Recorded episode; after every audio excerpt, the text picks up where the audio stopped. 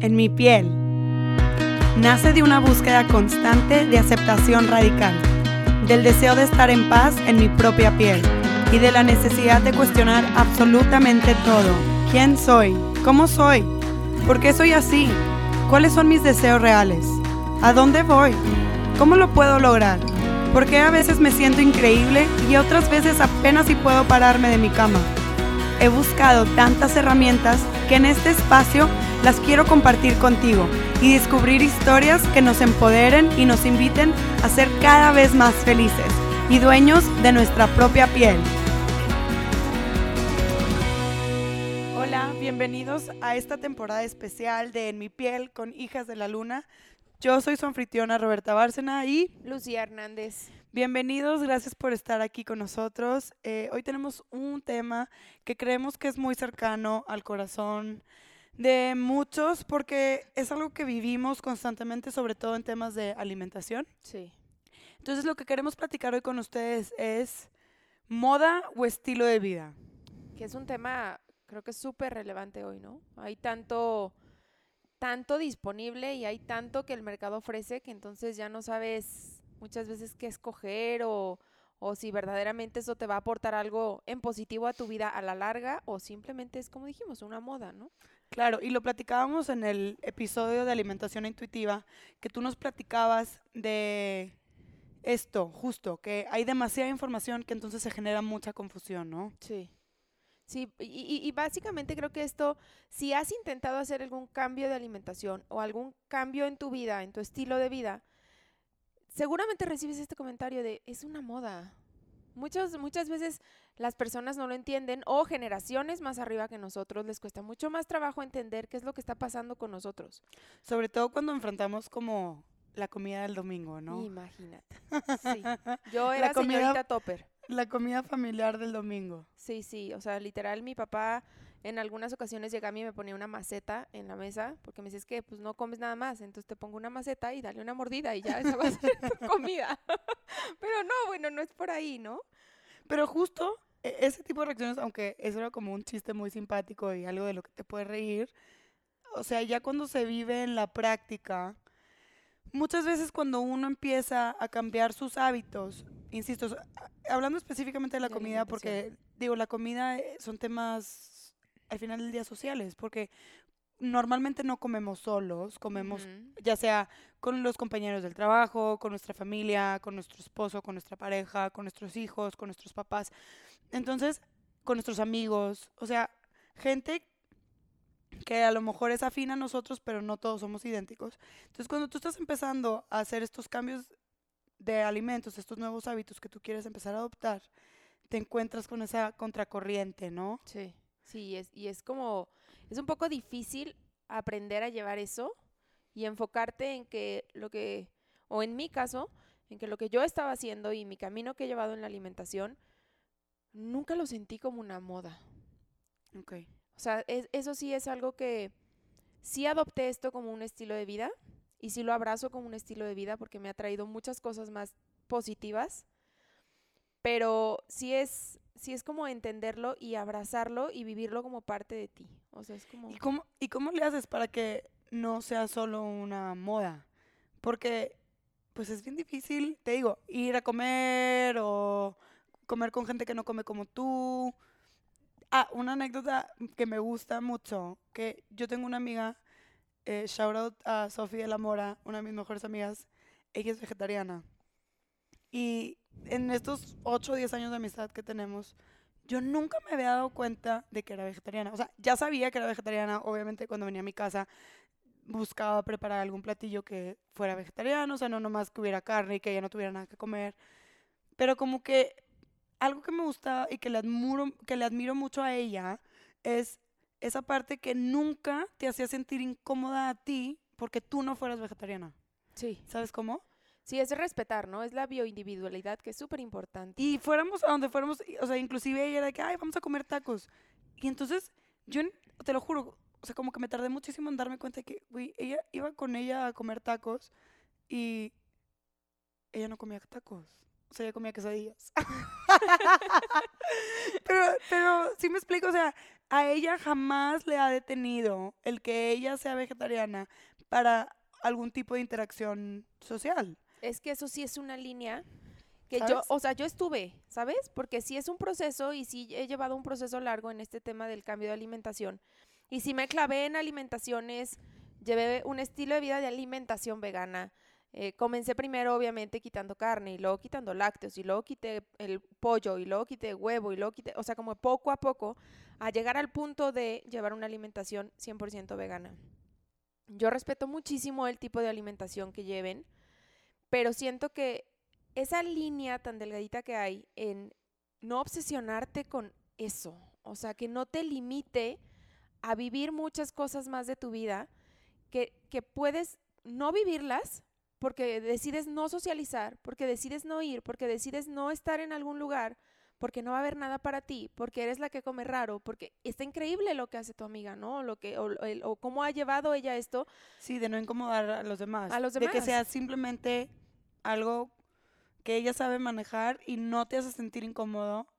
Y ¿Sí me explicó? Sí, es sí, algo muy padre. Yo sí lo viví, o sea, yo sí me limité durísimo, sí pasé en ese extremo de andar con el topercito, sí viví esa situación de no querer salir porque, porque te me obsesioné, o sea, me clavé tanto en este tema que entonces fue cuando me cayó como una, un, un balde de agua fría, ya sabes que dicen, o sea, ¿qué estoy haciendo? O sea, me- o sea, yo tengo que llevar esto, pero tengo que ser muy realista de dónde lo estoy viviendo, de dónde estoy yo viviendo ahora, que es imposible tratar de consumir todo orgánico y entonces tratar de consumir todo en una base de alimentación. Lo más padre y lo más ¿A qué te refieres con base a una alimentación? Sí, si eres vegana, si eres vegetariana, si eres, o sea, limitarte a no estar, ajá, exacto, keto, o sea, Paleo. Limitarte a estar en, en- en solo eso y no ver por, por esa frustración de no tener en un plato que comer, dejas de disfrutar el lugar en donde estás. Wow. O sea, es, es como, es una relación con la comida muy cañona.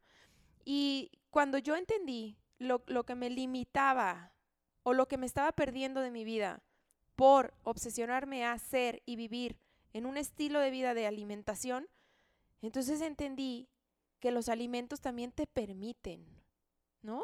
Que, que tú puedes estar, convivir, disfrutar, que tú puedes de vez en cuando híjole, lo que sea, ¿sabes? Dar- darte un gusto de lo, de- o sea, pero, pero vivir el momento, porque te clavas tanto en este tema que te limitas muy cañón. Entonces, Digo, también lo hemos platicado en, en otros episodios. eh, y creo que vale la pena mencionar que la alimentación y como mujeres es un tema muy, muy cercano a nosotros porque está completamente ligado a nuestro cuerpo. sí. A nuestro cuerpo me refiero a cómo nos vemos, a nuestra talla, a nuestra figura, Sí. ¿no? Entonces, como mujeres somos más vulnerables o muy susceptibles. Claro que hay hombres que también sufren este tipo de situaciones, que los, nos convertimos en, en una obsesión, como bien lo vienes mencionando. Y entonces, ya, o sea, a lo que voy es que hay que tener mucho cuidado cuando empezamos a sentir esa frustración, esa, ese aislamiento respecto a la comida, alrededor de la comida y esa obsesión, porque sí existen, como lo hemos platicado antes, eh, pues trastornos alimenticios y dentro de ellos uno que no se habla mucho es la ortorexia, que se podría convertir en, o sea, que se- para mí se podría intercambiar con obsesión. Sí. O sea, es cuando estás tan obsesionada y tan, así como tú decías, clavada con una base de alimentación solamente que no te permites eh, eh, ningún tipo de flexibilidad y entonces cuando no estás dentro de la regla te frustras, te causa estrés, te causa ansiedad y entonces ya te generas otro tipo de problemas de salud que tú estás tratando de no tener, no sé, diabetes, alta presión, o sea, otro tipo Otro de tipo. problemas de, sali- de salud por cuidar tu alimentación, pero entonces vienes y te traes otro tipo de problemas como más relacionados con la psicología y con la psique mental, Emocional. emocionales claramente, Cañón. a la hora de obsesionarte, ¿no? Entonces, como que, ¿cómo le haces para que no sea una moda, para que no se vuelva una obsesión y puedas tener estos cambios positivos en un estilo de, en un estilo de vida mucho más saludable? ¿Cómo le haces? ¿Cómo ¿Sabes le hacemos? Sí, la pregunta del millón. Pero en mi caso, o como yo lo vivo, sí puedo sentir o sí puedo hacer una relación con que el vivir tanto cambio de alimentación y el dejar tanta comida procesada y tantos alimentos que básicamente lo que hacen es entumir al cuerpo, desconectarte, intoxicarte, hay una elevación de conciencia. Al haber esa elevación de conciencia, llega un punto en tu cuerpo que entiendes verdaderamente que el alimentarte sanamente con comida real, no importa el tipo de alimentación que lleves, pero llevar una alimentación a base de alimentos reales que verdaderamente nutran a tu cuerpo, sientes cómo tu cuerpo te lo agradece. Pero ¿cómo lo conviertes en un estilo de vida? ¿Sí me explico? No sé. O sea, tienes que convertirte en una persona que es muy preparada, que que siempre trae comida en la bolsa. No, no, no, creo que creo que eso nace desde ti y de empezar a hacer esos cambios por ti y para ti. O sea, no no obsesionarte porque justo hablábamos con una amiga y decía, "Es que estoy a dieta y no puedo salir y no puedo hacer y no puedo esas limitantes, desde que tú empiezas a hacer un cambio de alimentación y te limitas emocionalmente en esos aspectos, desde ahí lo estás, o sea, tu cuerpo no lo va a recibir con gratitud. Ya. Entonces es, es entender de manera más tranquila estos cambios, como que no frustrarte desde un principio, o sea, todavía ni siquiera empiezas a comer diferente y ya estás frustrado. Y ya estás frustrado. Sí, o sea, no, es no, no querer generar un cambio porque tienes una boda el sábado y entonces tienes una semana para hacer un detox de jugos para que el vestido te quede. Eso el cuerpo no lo asimila, eso el cuerpo no lo agradece, eso el cuerpo te lo va a rebotar. ¿Eso lo consideras una moda? Eso lo considero una moda sí, sí estoy en conexión y sí me gusta y sí estoy a favor de esos detox, pero cuando hay un proceso antes de desintoxicación de alimentación que te lleva meses para que después tu cuerpo, cuando recibe un, un, detox de jugos, pues entonces te lo agradece. Y entonces el cuerpo te está diciendo gracias por darme este chance. Pero probablemente llevas un mes sin comer procesados, un mes sin comer colorantes, no sé, cosas Sí, sí, llevas todo un proceso, ¿no? De alimentación una dieta donde quitas cosas, pones cosas, o sea, es, más como ir preparando al cuerpo para que el cuerpo te pueda agradecer y te pueda, le pueda dar un sentido lo que estás haciendo. Cuando de un momento a otro dices, es que ya no quiero comer y entonces puro líquido, híjole, el cuerpo como que después dice, ¿qué me estás haciendo, no? Y, y yo les aseguro que si muchas veces están tú, ustedes en un estilo de vida donde no pueden centrarlo en, tanto saludable y, comen procesados y entonces toman refresco y entonces toman alcohol y bla, bla, bla, bla, azúcar, ¿no? Que es como la bomba. Y de repente hacen esta desintoxicación de jugos. Pues vas a perder mucho líquido. Y te vas a sentir mal. Y te vas a sentir mal. Pero la, en la báscula tú tal vez vas a ver que sí perdiste, ¿no? Y ya vas a sentir que ya ganaste, porque perdiste kilos.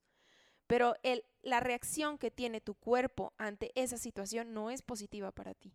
El cuerpo tiene que tener como un proceso y siento que el llevar esto a un estilo de vida es darle tiempo al cuerpo. Y en tu visión, ¿qué es lo que hace que se perciba como moda el tal vez no comer tanta carne, el dejar de tomar lácteos? O sea, todas estas como pues nuevas reglas de alimentación en las que vivimos ahora nosotros. O sea, cada vez es más común que en una familia haya alguien que no consuma lácteos, haya alguien que no consuma carne. ¿Cómo, cómo, o sea, por qué crees que se percibe como moda para mucha gente? Porque, porque es algo nuevo. Porque es algo nuevo. Y ahí es donde entra esta parte de la conciencia que es la que te digo. Y no se trata de ser un ser súper elevado y no se trata de ser un sensei y no se trata, no.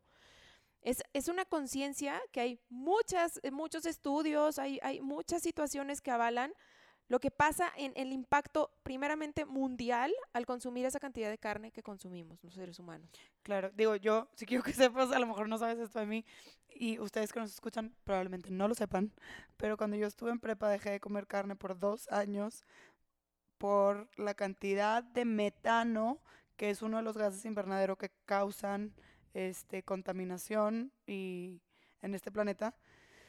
Eh, dejé de consumir carne por saber que por culpa de esos como pues criaderos de vacas de carne se genera más metano del normal y entonces tenemos esos problemas de contaminación. Me marcó tanto que dije, tengo que dejar de consumir carne. Claro, sí, cada quien, cada quien tiene un motivo del por qué decide hacer esos cambios. Y lo importante es que ese motivo conecte contigo, con tu corazón, y que te dé todo el sentido para poder fortalecerte y poder llevar esos cambios a un estilo de vida.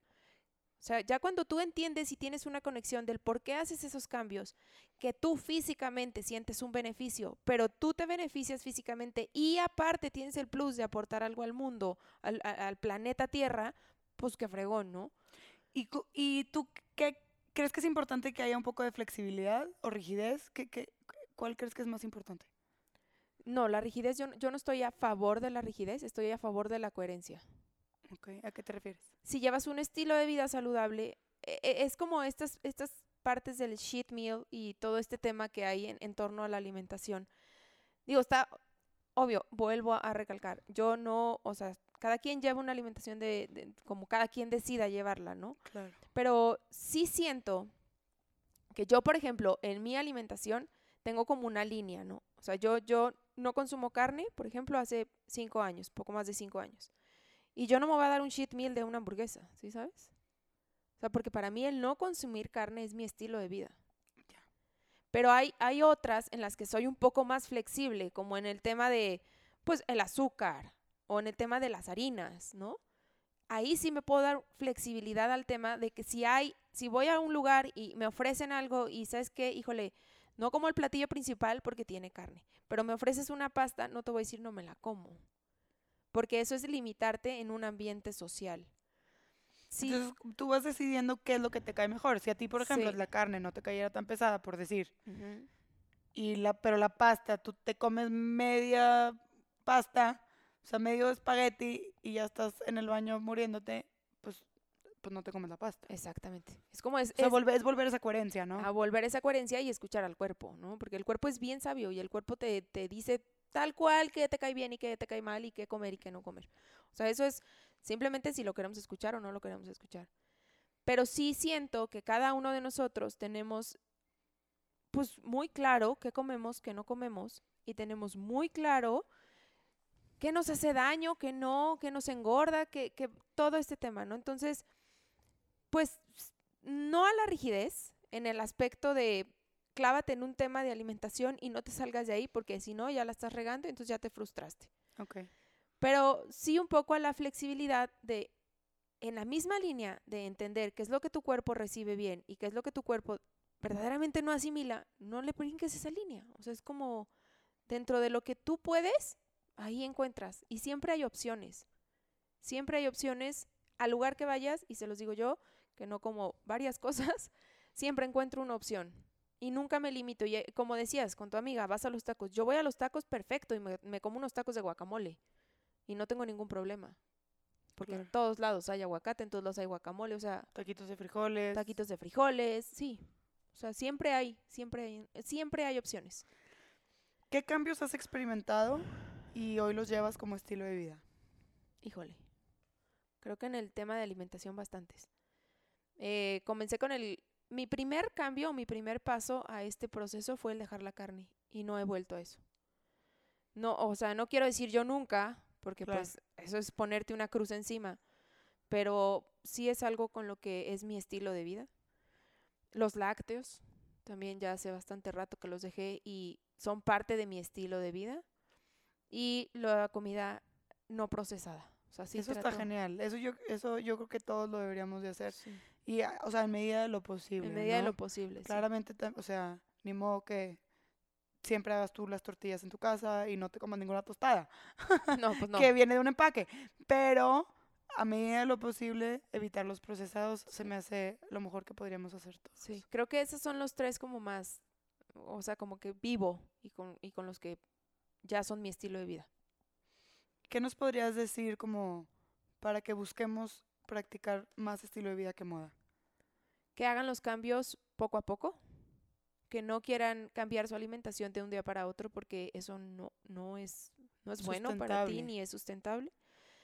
Y que lo hagas verdaderamente escuchando a tu cuerpo y entendiendo que no todo tipo de alimentación es para todas las personas. Me que encanta. no porque veas en una red social que a alguien le cayó súper bien ese tipo de alimentación, a ti te va a caer igual. Claro. Que conectes contigo. Pues bueno, ya nos escucharon. ¿Qué opinamos de las modas, de los estilos de vidas? Se los dejamos de tarea. Por favor, cualquier comentario, duda que tengan, aquí estamos para ustedes. Esto fue la temporada especial de En mi piel con Hijas de la Luna. Gracias por escucharnos. Gracias. Si te gustó este episodio especial de Hijas de la Luna con En mi piel, por favor compártelo. Te invitamos a que te suscribas a nuestro canal en iTunes y en Spotify. Nos puedes encontrar en Instagram en arroba en mi piel podcast y arroba hijas de la luna rayita abajo org.